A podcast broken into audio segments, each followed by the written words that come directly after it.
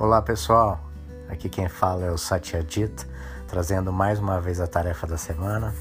É, lembrando que vocês recebem essa tarefa no e-mail de vocês diretamente do The Bright Path. Então eu vou lê-la e falar um pouquinho da minha experiência sobre isso, tá bom? Vamos lá?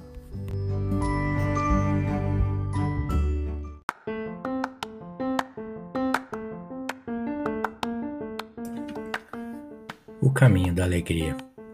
Muitos caminhos espirituais veem a paz como um sonho distante, alcançável apenas após anos, décadas, vidas de disciplina e esforço.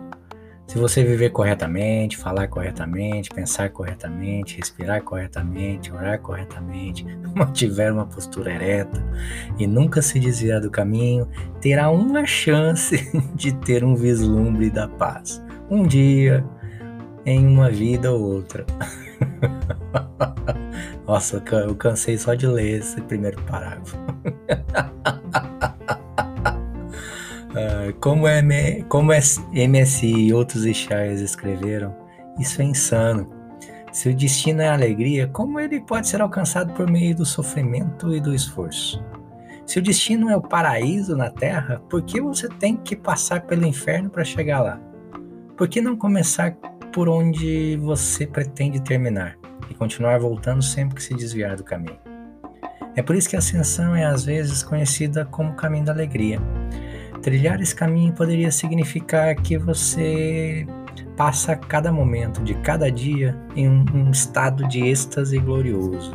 Você poderia cantar aleluia toda vez que limpar o banheiro, ou chorar lágrimas de gratidão quando seu filho pequeno estiver lendo tendo a décima birra do dia. Mas trilhar esse caminho significa que você encontrará a maior alegria disponível, não importando o que se apresente. A ascensão é o caminho da alegria e suas técnicas são os faróis que o iluminam.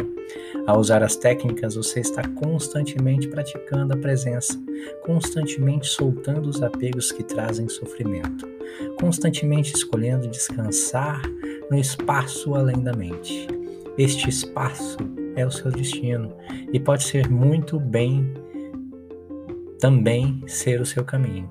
Você pode encontrar tanta alegria quanto puder.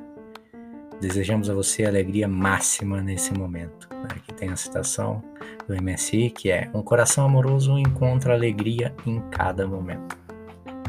Que linda, né? Essa tarefa. É,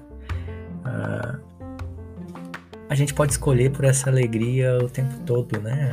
Uma das coisas que mais me, me encantou na ascensão, quando eu comecei o meu, meu caminho, né? Trilhar o meu caminho nesse, nessa tradição, foi essa a leveza, né? Essa leveza com que a gente, com que a gente é, faz tudo, né? Inclusive meditar.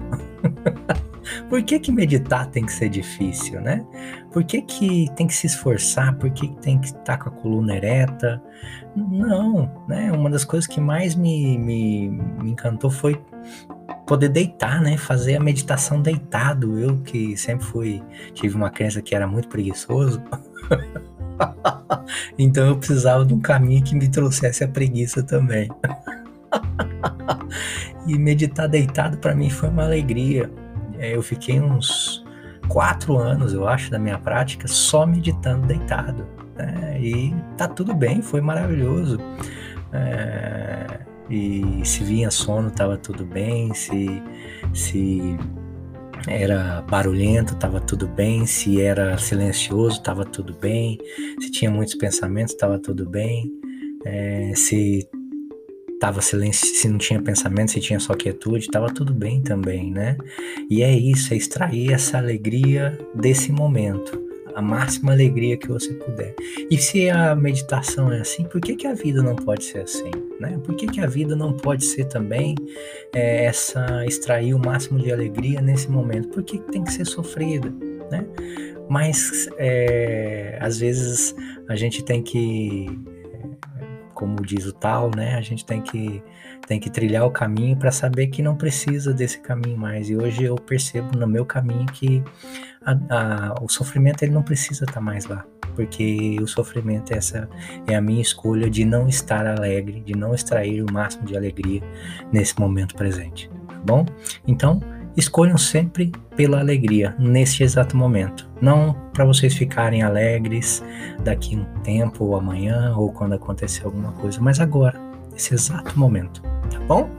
Então é isso. Um beijo para quem é de beijo, um abraço para quem é de abraço e muito amor para todo mundo.